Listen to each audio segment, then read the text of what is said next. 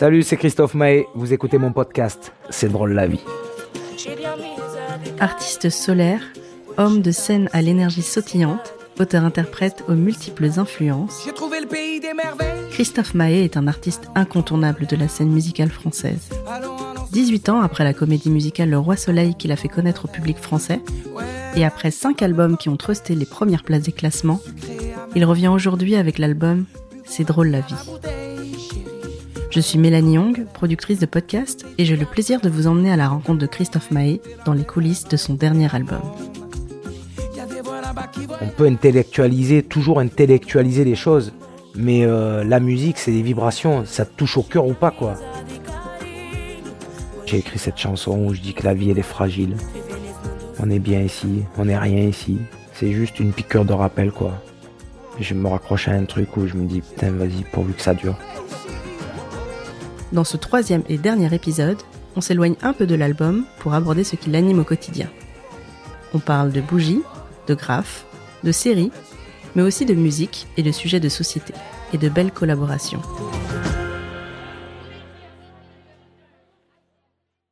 Il y a sur cet album euh, C'est drôle la vie un titre qui s'appelle Les bougies. Hmm. Pourquoi ce titre? Est-ce que c'est un rituel? Est-ce que tu as un rapport particulier aux bougies? Est-ce que tu peux nous en parler?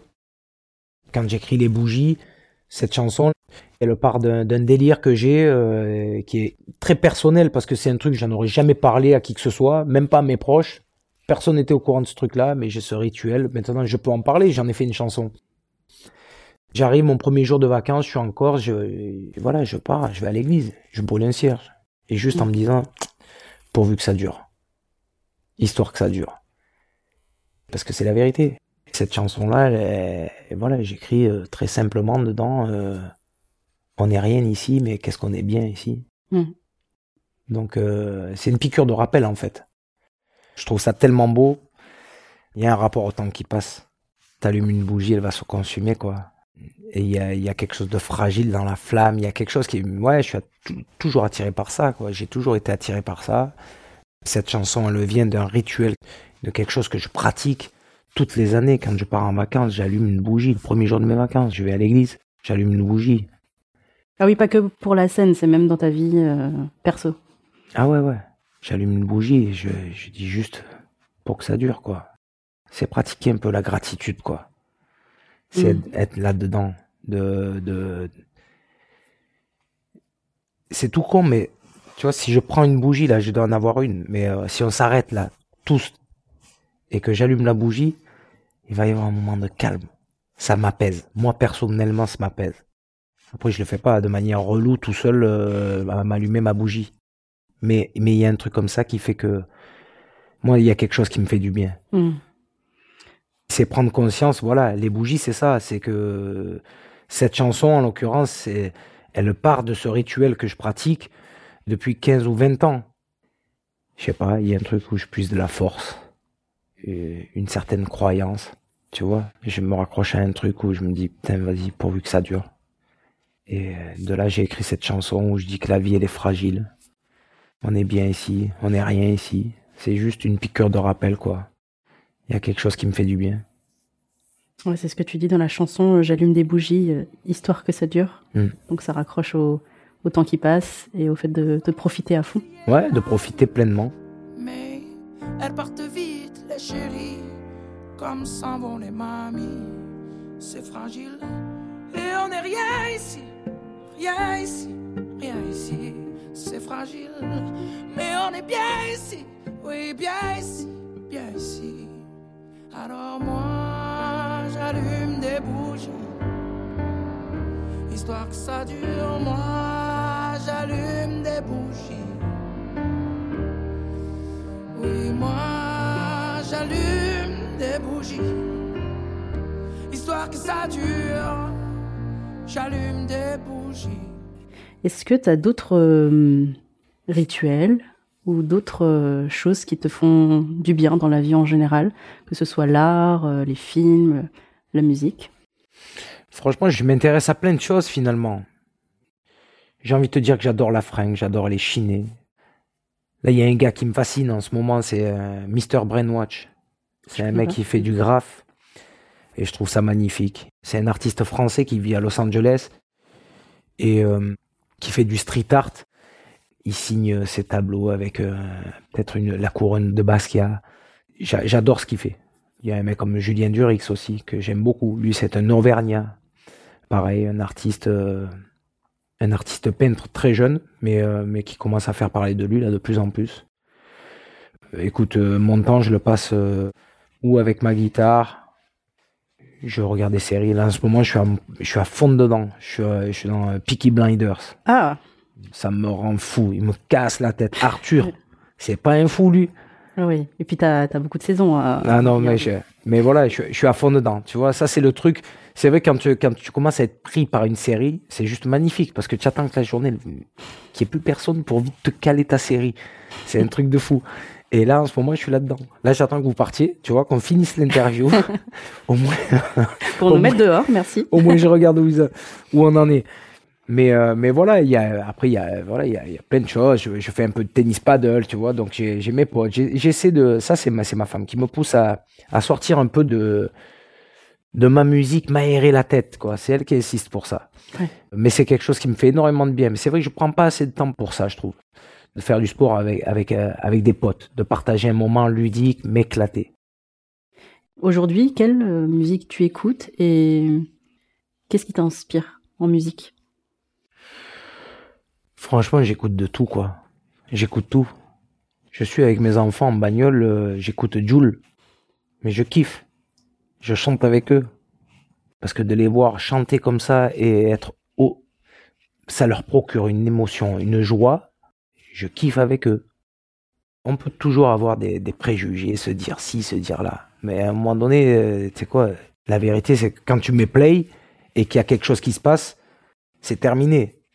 On peut intellectualiser, toujours intellectualiser les choses.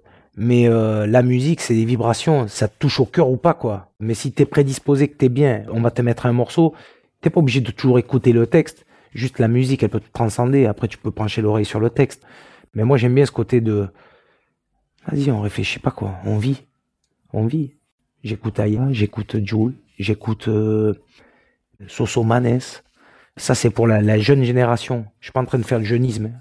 Je les écoute avec mes enfants, machin. Après, moi, j'écoute, je suis plus proche de, musicalement, de gens comme, euh, voilà, j'écoute du Francis Cabrel.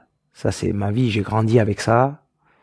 Lui, je l'écoute énormément encore aujourd'hui parce que parce que j'écoute euh, Petite Marie, la Dame de Haute-Savoie, je, suis dans une bagnole à tel endroit où je suis avec mes potes, ça me rappelle tellement de souvenirs, ça me fait des...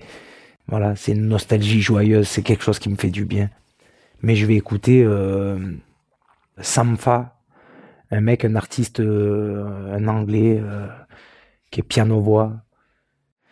non, je peux écouter Ludovico Einaudi, pianiste classique, mais euh, voilà, le, choix de ses notes, dans la continuité de sa mélodie, il y a un truc qui est tellement logique pour moi en tous les cas. J'ai l'impression de, au moment où je découvre la mélodie, j'ai l'impression de la connaître. Monty Alexander, euh, c'est un, musicien aussi, un pianiste de, jazz. Je crois qu'il est jamaïcain lui. J'écoute de tout en fait. J'écoute ce qui me fait du bien.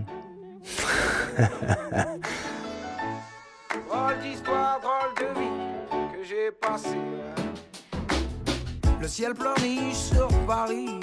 En partant, ma femme m'a souri. J'ai pleuré. Il reste un bout d'affiche qui traîne sous la pluie, qui me ramène tout droit dans le passé. Pourtant bien dans le décor, mais la ville est vide, il y a même plus mes héros.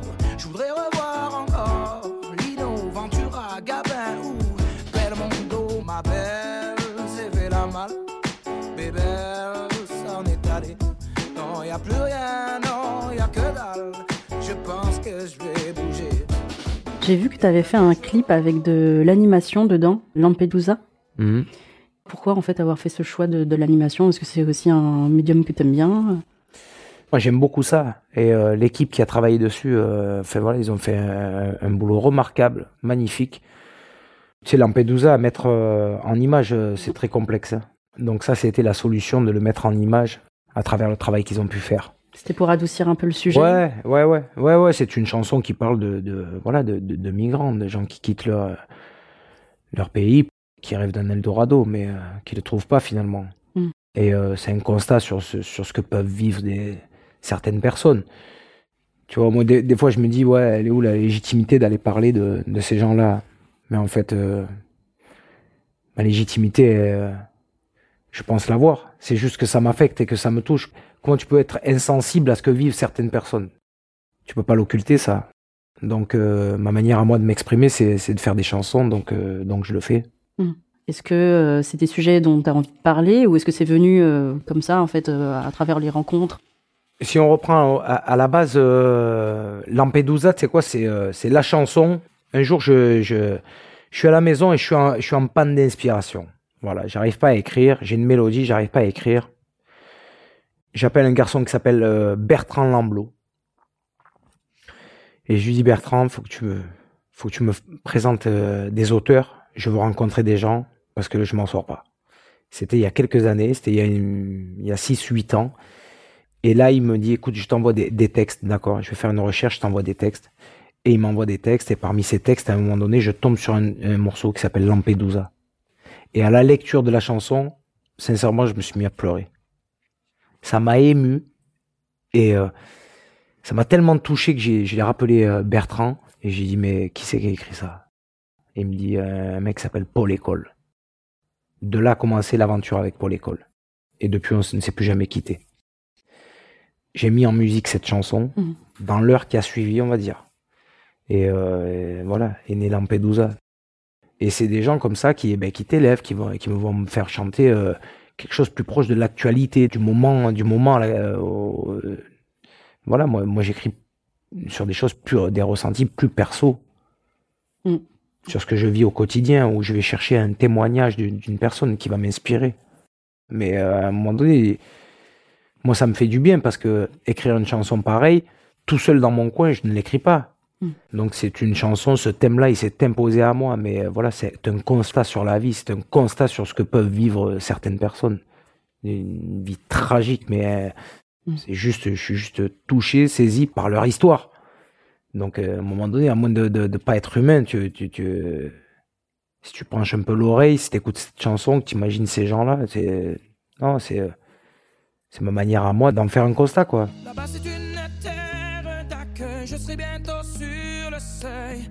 Oh, là-bas, c'est l'Europe. Mais sur cette mer d'écueil, sous cette lune en deuil, on est cop, on est cop dis à mes ailleurs et dis à maman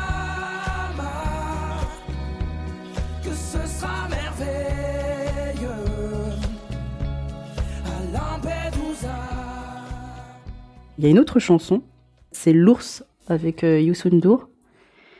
Un jour, il y a Florian Gazan, qui est un chroniqueur, journaliste, euh, sportif, et euh, c'est mon ami avant tout on avait déjà travaillé ensemble, on avait écrit La Rumeur sur le premier album ou le deuxième album ensemble. Bref, il est bourré de talent. Et il m'appelle il y a quelques années, il me dit écoute, j'ai l'idée, tu serais dans la peau d'un ours, quoi, qui crève de chaud sur sa banquise. Euh, et, il y avait déjà ces phrases-là, euh, je n'enlève pas moi ma polaire. Dans la peau d'un ours, chanter ce truc-là. Et il y a quelque chose qui m'a qui m'a qui m'a fasciné, quoi. Ça a été très long à se, construire. Il y avait tout le début du texte.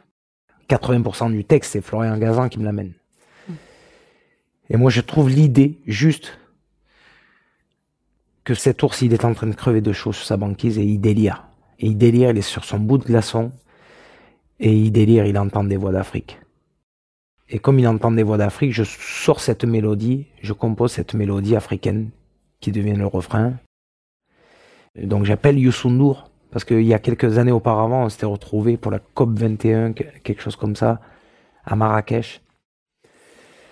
J'avais partagé un moment avec Youssou Nour où on avait chanté ensemble. On avait évoqué l'idée de, de, faire une chanson ensemble, mais là, ça s'y prêtait complètement. Quelques années après, je me retrouve à écrire, euh, ben voilà, l'ours, où je, je, crève de chaud, j'entends des voix d'Afrique. Euh, et donc je l'ai appelé, puis euh, voilà, il a, il, a, il a posé sa voix. Quel honneur. Mm. C'est juste magnifique. Et puis je suis tellement fier de cette chanson-là. Et, et, justement, ça a été mis en image par Yann Arthus Bertrand. Pas n'importe qui. Tu veux que je te dis, c'est un kiff pour moi. Parce qu'en fait, au moment où j'écris cette chanson, je me dis, putain, si elle arrive au bout, si Youssoundour me dit oui, je demanderai à Yann Arthus Bertrand de la mettre en image.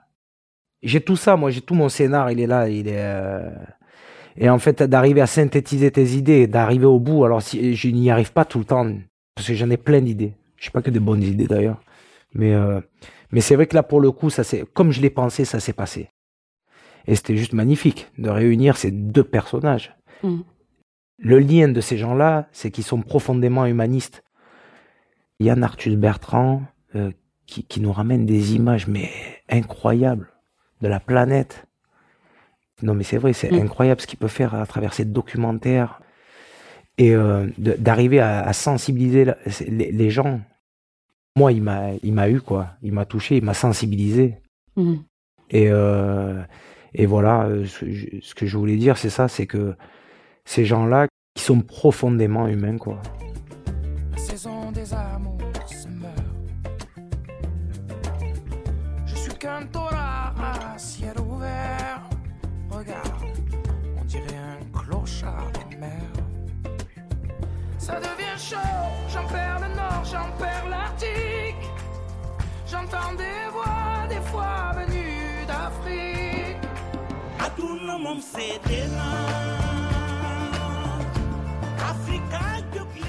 Et pour finir, euh, Christophe Maé, est-ce qu'elle est drôle la vie? Ben écoute, elle est, elle est drôle la vie, bien sûr qu'elle est drôle la vie. Ça dépend comment tu la prends. C'était le troisième et dernier épisode de C'est drôle la vie, le podcast Warner Music France avec Christophe Mahé, produit par Bonjour Podcast à l'occasion de la sortie de son album le 17 mars 2023. Écoutez les deux autres épisodes de cette série exclusive, disponible sur toutes les plateformes d'écoute de podcast. Présentation, interview et réalisation, Mélanie Young. Prise de son, Julien Rebourg. Mixage, Benjamin Roa. Et derrière le micro, Christophe Maé.